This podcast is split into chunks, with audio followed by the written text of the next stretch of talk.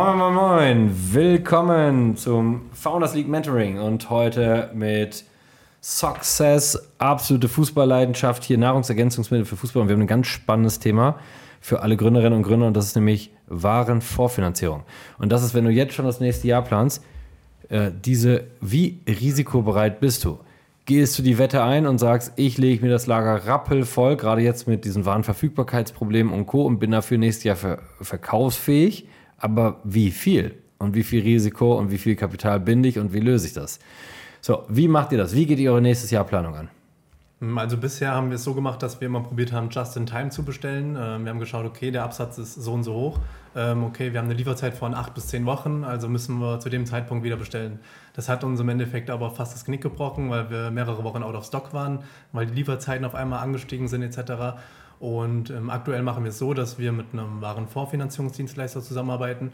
Ähm, genau, wir haben zwei Szenarien. Einmal. Ähm, Dürft ihr sagen, welchen? Ähm, es sind verschiedene, gell? Ähm, it's Wave, nee, ich weiß gar nicht. Waveflyer. Waveflyer und äh, Myers. Ja, genau. So, genau. Erklärt mal kurz, wie das funktioniert, für alle, die es nicht wissen. Mm, also vom Prinzip her ähm, funktioniert der Dienstleister sozusagen wie eine Bank ähm, ja. und nimmt aber im gleichen Zug, je nachdem, ähm, die Ware als Sicherheit zum Beispiel und man löst sie dann bei ihm immer wieder raus. Aber das Ganze ähm, ist trotzdem bei einem selbst gelagert. War das äh, schwer, das durchzusetzen? War es einfach durchzusetzen? Ähm, nee, dadurch, dass wir schon Umsätze hatten, ähm, also der Dienstleister bekommt Zugriff auf den Shop etc., kann die Verkaufshistorie anschauen und demnach bemisst sich auch die Summe, die man eben ja, zur Verfügung gestellt bekommt. Ja, und das, wenn wir jetzt über Finanzierung von Startups reden, die gerade auch für alle, die gebootstrapped sind, oder ist das natürlich ein super Weg, weil du kannst hier Risiko auslagern, gerade am Anfang, äh, oder die Risiko teilen und äh, kannst Liquidität sparen, die du vielleicht für Performance-Marketing äh, brauchst. Und ja, würdet ihr heute die Wette gehen und wenn ihr könntet, das Fünffache gerne einkaufen und wetten, dass nächstes Jahr verkauft wird? Äh, oder würdet ihr sagen, puh? Also wir haben zwei Szenarien, ähm, einmal ein schlechtes, einmal ein gutes. Ähm, das Gute reicht für ein halbes Jahr, das Schlechte ähm, fürs ganze Jahr. Und demnach können wir frühzeitig wieder nachbestellen, reagieren und gehen so auch nicht out of stock.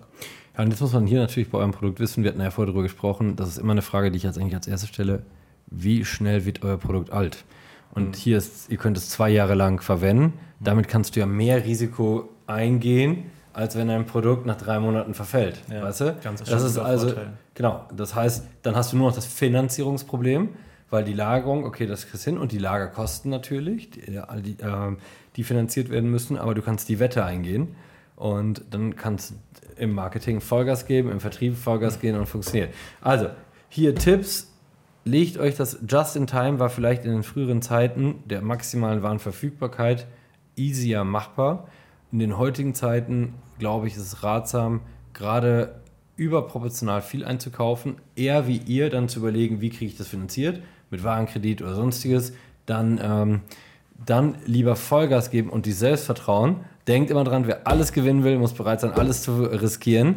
Und weil sonst kommst du natürlich in die Probleme, und das hatten wir in der Fahrradbranche auch. Plötzlich bist du nicht lieferfähig, du kannst keine Ersatzteile liefern. Ihr habt ja Sportler, die das zweite Mal kaufen, dritte Mal, wenn sie es dann nicht kriegen können, verliert ihr sie und dieser Schaden ist viel größer. Aber es ist und bleibt eine Wette und darum seht zu, dass ihr gutes Risk-Sharing dort macht und gebt Vollgas. Danke, dass ihr da wart. Danke dir.